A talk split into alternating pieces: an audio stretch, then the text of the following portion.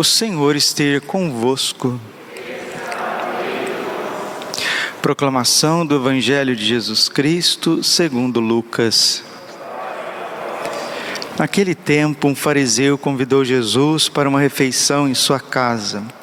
Jesus entrou na casa do fariseu e pôs-se à mesa. Certa mulher, conhecida na cidade como pecadora, soube que Jesus estava à mesa na casa do fariseu. Ela trouxe um frasco de alabastro com perfume e, ficando por detrás, chorava aos pés de Jesus. Com as lágrimas, começou a banhar-lhe os pés, enxugava-os com os cabelos, cobria-os de beijos e os ungia com perfume. Vendo isso, o fariseu que havia convidado ficou pensando: se este homem fosse um profeta, saberia que tipo de mulher está tocando nele, pois é uma pecadora. Jesus disse então ao fariseu: Simão, tenho uma coisa para te dizer. Simão respondeu: Fala, mestre. Certo credor tinha dois devedores. Um lhe devia quinhentas moedas de prata, o outro cinquenta. Como não tivessem com que pagar, o homem perdoou os dois. Qual deles o amará mais? Simão respondeu: Acho que é aquele ao qual perdoou mais. Jesus lhe disse: Tu julgastes corretamente. Então Jesus virou-se para a mulher e disse a Simão: Estás vendo esta mulher? Quando entrei em tua casa, tu não me ofereceste água para lavar os pés. Ela, porém, banhou os meus pés com lágrimas e enxugou-os com os cabelos. Tu não me deste o beijo de saudação. Ela, porém, desde que entrei, não parou de beijar meus pés. Tu não derramastes óleo na minha cabeça, ela, porém, ungiu meus pés com perfume. Por esta razão eu te declaro: os muitos pecados que ela cometeu estão perdoados, porque ela mostrou muito amor. Aquele a quem se perdoa pouco, mostra pouco amor. E Jesus disse à mulher: Teus pecados estão perdoados. Então os convidados começaram a pensar: quem é este que até perdoa pecados? Mas Jesus disse à mulher: Tua fé te salvou. Vá em paz. Palavra da salvação. Ave Maria, cheia de graça, o Senhor é convosco. Bendito sois vós entre as mulheres. Bendito fruto do vosso ventre, Jesus. Santa Maria, Mãe de Deus, rogai por nós, pecadores, agora e na hora de nossa morte. Amém. Vinde Espírito Santo, vinde por meio da poderosa intercessão do Imaculado Coração de Maria, vossa amadíssima esposa. Podemos sentar um pouquinho. Jesus, manso, humilde de coração, fazei o nosso coração semelhante ao vosso. O Evangelho fala de amor. São João da Cruz diz que amor só se paga com amor. E só quem experimentou, meus irmãos e irmãs, a miséria, o pecado, a desilusão deste mundo e das próprias atitudes, as propagandas enganosas do inimigo, do tentador, que levam as almas a cometer os piores pecados desta terra. No momento que a alma agoniza, que a alma está se debatendo por dentro, porque o pecado é isso esses dias eu estava vendo um vídeo na internet, a pesca de um atum gigante, um peixe fabuloso, um peixe bonito, grande, um peixe assim, majestoso, meio prateado, muito bonito, um peixe difícil de ser pescado, difícil de ser tirado do oceano. E eles foram, jogaram todas aquelas varas, com aquelas cordas, com aqueles com aquelas linhas de pesca, aqueles anzóis, e eles tiraram aquela luta para tirar o peixe da água. A água é o habitat do peixe, ali ele vive bem, ele tem um oceano inteiro para ele nadar, para ele viajar, para ele procurar ali o alimento, se reproduzir. Não estou aqui dizendo que eu sou contra a pesca, de jeito nenhum. Os apóstolos eram, eram pescadores, não é nada disso. Mas eu estou dizendo o drama que é para tirar um peixe grande do oceano. E quando eles fisgam o peixe e vai recolhendo aquela luta, o peixe não quer sair do seu habitat, não quer sair da água, porque se ele sai da água ele vai morrer asfixiado. O nosso habitat, a nossa água é a graça de Deus. E o demônio, como um pescador iníquo, quer nos tirar da graça de Deus, custe o que custar. Ele quer nos tirar do nosso mar, do mar da graça, Ele quer nos tirar do oceano da misericórdia. E aí tiraram aquele peixe com muito custo, um peixe grande, pesado, e foi colocaram no barco. Nisso já tinha fisgado o peixe e ele estava sangrando, um peixe grande, debatendo, debatendo.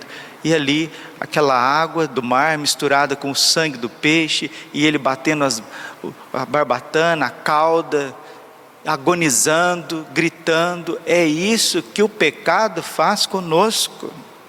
Nos tira da paz, nos tira de Deus, nos tira de onde nós não deveríamos nunca ter saído, que é debaixo do olhar misericordioso do Sagrado Coração de Jesus, envolvido pelo, pelo manto de Nossa Senhora, pelo cuidado de São José, pela proteção dos santos anjos.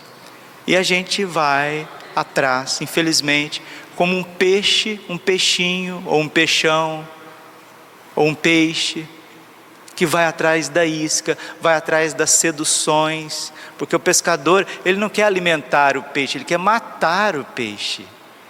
O demônio também, ele não quer te alimentar, te cevar, ele quer te matar. Romanos 6, 22, 23. O salário do pecado é a morte. Todo aquele que peca é do demônio. João 8,44. Então, queridos, nós precisamos estar numa vigilância muito grande na nossa vida, porque uma vez que o pecado nos alicia e nos tira da normalidade, nos tira da amizade com Deus, nos tira da vida da graça, da graça santificante, nós começamos a agonizar, nós começamos a nos debater. Aí alguém pode dizer assim: olha, olha, padre, mas. Oh, falar uma coisa para o senhor, então, isso que o senhor está falando aí, eu não percebo lá no meu departamento de trabalho, não, eu não percebo isso nas ruas, eu não percebo isso entre os jovens, eu não percebo isso nas redes sociais, não, porque eu, o que eu percebo é o seguinte, padre, as pessoas estão fazendo do pecado um projeto de vida e parece que elas estão muito bem, obrigado. Lê do engano. Também é um modo do inimigo deixar você ir mais longe, mais longe e mais longe. Nós que somos católicos, nós que estamos na graça, nós que queremos perseverar e ir para o céu, São João Maria Vianney diz assim: o demônio, o tentador, ele faz de tudo para tirar os bons católicos do caminho da luz. Ele faz de tudo para te afastar da Santa Missa, da Eucaristia, para que você desanime, para que você diga assim: não, não é capaz, não sou capaz, não é possível, é muito, é muito pesado, ninguém consegue. Religião é coisa para senhor, senhorinhas, senhorzinhos, pessoas que já estão aposentadas, que já não têm tantas lutas, eu ainda tenho a minha vida pela frente eu ainda sou jovem, eu ainda estou casado, acabei de casar, tenho minha vida, essas coisas de rezar, de perseverar, de estar na presença de Deus, isso é impossível. Essa questão de santidade, isso é uma missão impossível, ninguém vai alcançar isso. Hoje celebramos São Cipriano e São Cornélio, dois santos. Cipriano era um homem de uma família muito boa em Cartago, norte da África jurista, advogado, homem muito inteligente, popular, influente na sociedade, e vendo a perseverança, aqui está, vendo a perseverança, a alegria, a fortaleza dos mártires, Cipriano falou, era um, um homem de muita reflexão, inteligentíssimo, falou: não é possível, isso não é normal, só pode ter uma luz divina. Essas pessoas não morrem à toa, eles estão morrendo de fato por uma eternidade, por um único Deus, único Deus verdadeiro, Deus de amor. É por eles. Eles estão morrendo por este Deus de amor. Eles, eles. Eles não são loucos, eles não são masoquistas, eles viram o amor maior, eles viram o tesouro escondido. E Cipriano abraça o batismo entre 35 e 40 anos de idade, se torna um bom cristão, exímio, começa a estudar, né? compreender. Se a gente não compreender, a gente não vai crer. E se a gente não crer, também a gente não vai compreender. É preciso compreender para crer e crer para compreender, diz Santo Agostinho. Crer para melhor compreender. E Santo São Cipriano fez esse trabalho, fez esse processo de catecumenato, se tornou sacerdote, depois bispo. Sendo bispo da igreja em Cartago, capital africana do império, ali ele vai influenciar tantos outros bispos diante das perseguições romanas. E um desses bispos que ele influenciou, nada menos do que o Papa, Cornélio, porque o bispo Cornélio veio a ser o Papa. E vendo a perseverança também de Cipriano em meio às perseguições, o Papa Cornélio perseverou. E quando eles souberam porque eles não queriam morrer assim, não. Olha, eu sou o bispo Cipriano, venham me torturar, venham me matar. Não, o Papa Cornélio também. Diante da perseguição, o que, que eles fizeram? Eles esconderam para continuar celebrando a Eucaristia, para continuar levando o Santíssimo Sacramento aos doentes, batizando, realizando os matrimônios, dando sepultura aos cadáveres, sendo cristão, obras de misericórdia, tanto obras de misericórdia espirituais como obras de misericórdia corporais. Eles não queriam morrer, mas sempre tem os traidores, sempre tem os lápses. Quem que são os lápses, padre?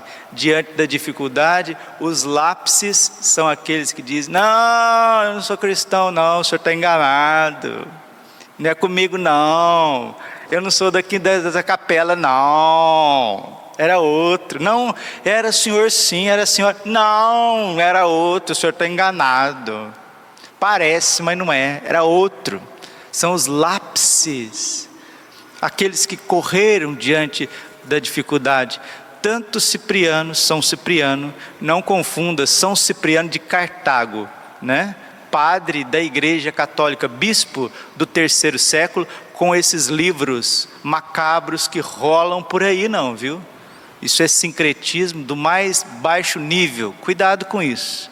São Cipriano de Cartago é um bispo do século III, mártir, mártir, ao lado do Papa São Cornélio. E quando eles ficaram sabendo da sentença de morte deles, por serem cristãos, iam ser martirizados, mortos, por serem cristãos, os dois disseram: graças a Deus, graças a Deus. Que nós também possamos dizer, em meio às dificuldades da vida, graças a Deus. Por isso que aqui está a palavra de São Paulo ao seu filho na fé, São Timóteo, que também era bispo de Éfeso.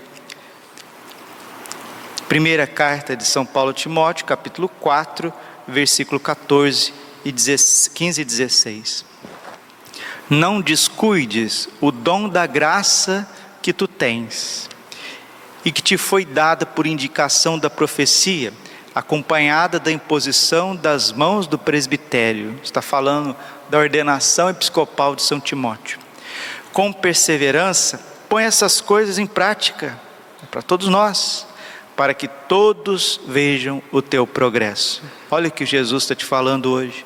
Com perseverança, Põe essas coisas em prática para que todos vejam o teu progresso. Padre, mas as pessoas têm que ver alguma coisa, a gente não tem que fazer as coisas escondido? Sim, nós temos que fazer as coisas escondido, não para aprovação dos homens, mas para aprovação de Deus. Mas se você fizer as coisinhas escondidas, escondido aqui no sentido de não querer aparecer, de não querer se vangloriar, de não querer ficar é, mostrando as tuas virtudes diante das pessoas. Se você viver as virtudes diante de Deus, sobre o olhar de Deus, sabe o que vai acontecer? Você vai se tornar um outdoor do Espírito Santo. Todos vão ler o Evangelho na tua vida. Cuida de ti mesmo e daquilo que ensinas. Mostra-te perseverante, assim te salvará a ti mesmo e também aqueles que te escutam. Eles esconderam porque iam mostrar virtudes, não queriam mostrar poder para ninguém. Mas quem realmente vive o Evangelho diante de Deus, esse vai ser projetado para o mundo. Vamos pedir, meus irmãos, nesse dia, 16 de setembro, dia desses mártires santos, bispos, papa, mártir, junto com tantos outros mártires desta época, mártires, a força do Espírito Santo, porque o catecismo da igreja termino com o Catecismo da Igreja Católica. No parágrafo 675, o Catecismo diz assim: Antes do advento de Jesus Cristo, a igreja deve passar por uma provação final que abalará a fé de muitos crentes. Está escutando?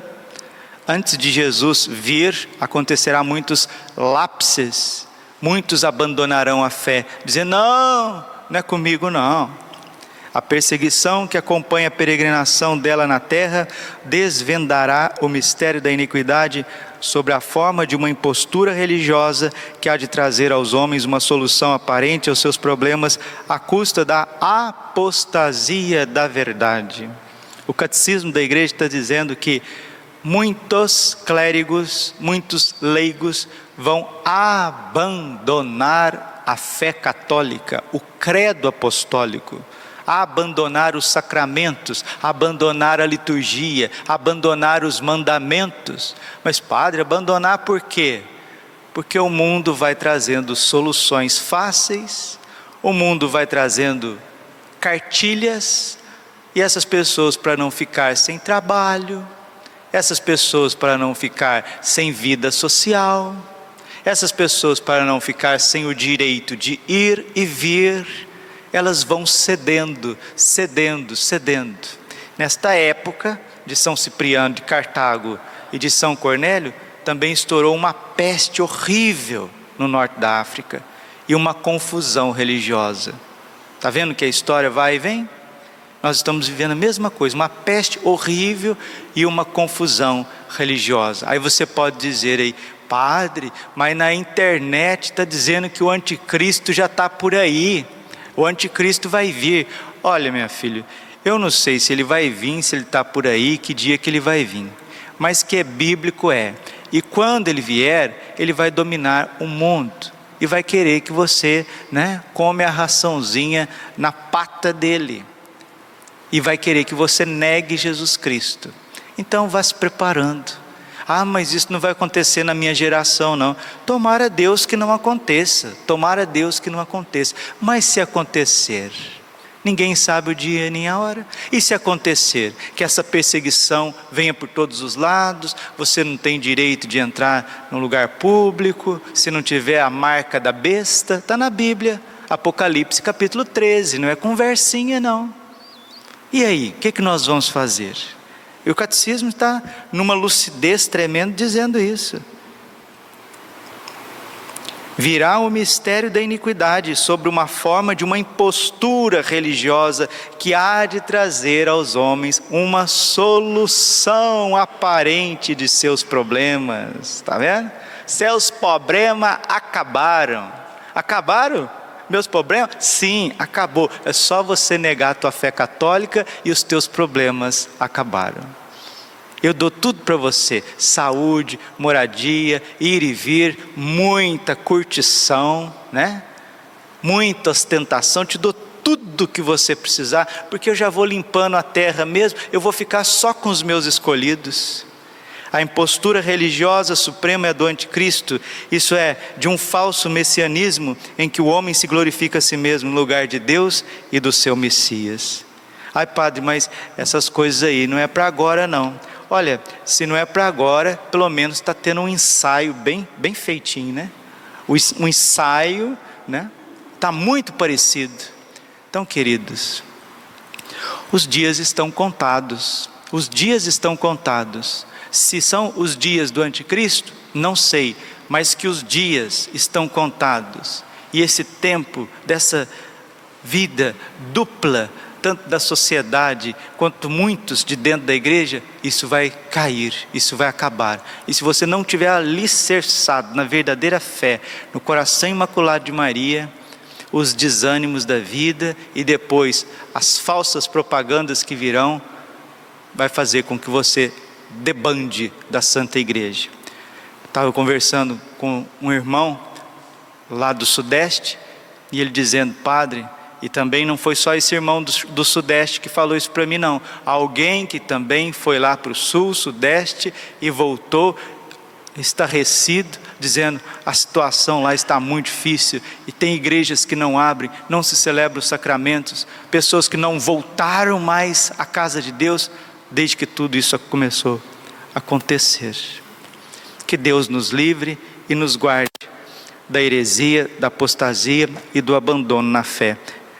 Em virtude do sangue de Cristo, as lágrimas santíssimas da Virgem e a intercessão dos mártires São Cipriano e São Cornélio. Glória ao Pai, ao Filho e Espírito Santo, como era no princípio, agora e sempre. Coração Imaculado de Maria, confiança, saúde, vitória. São Miguel Arcanjo, defendei-nos no combate seja o nosso refúgio contra a maldade e as ciladas do demônio. Ordene-lhe Deus, instantemente pedimos.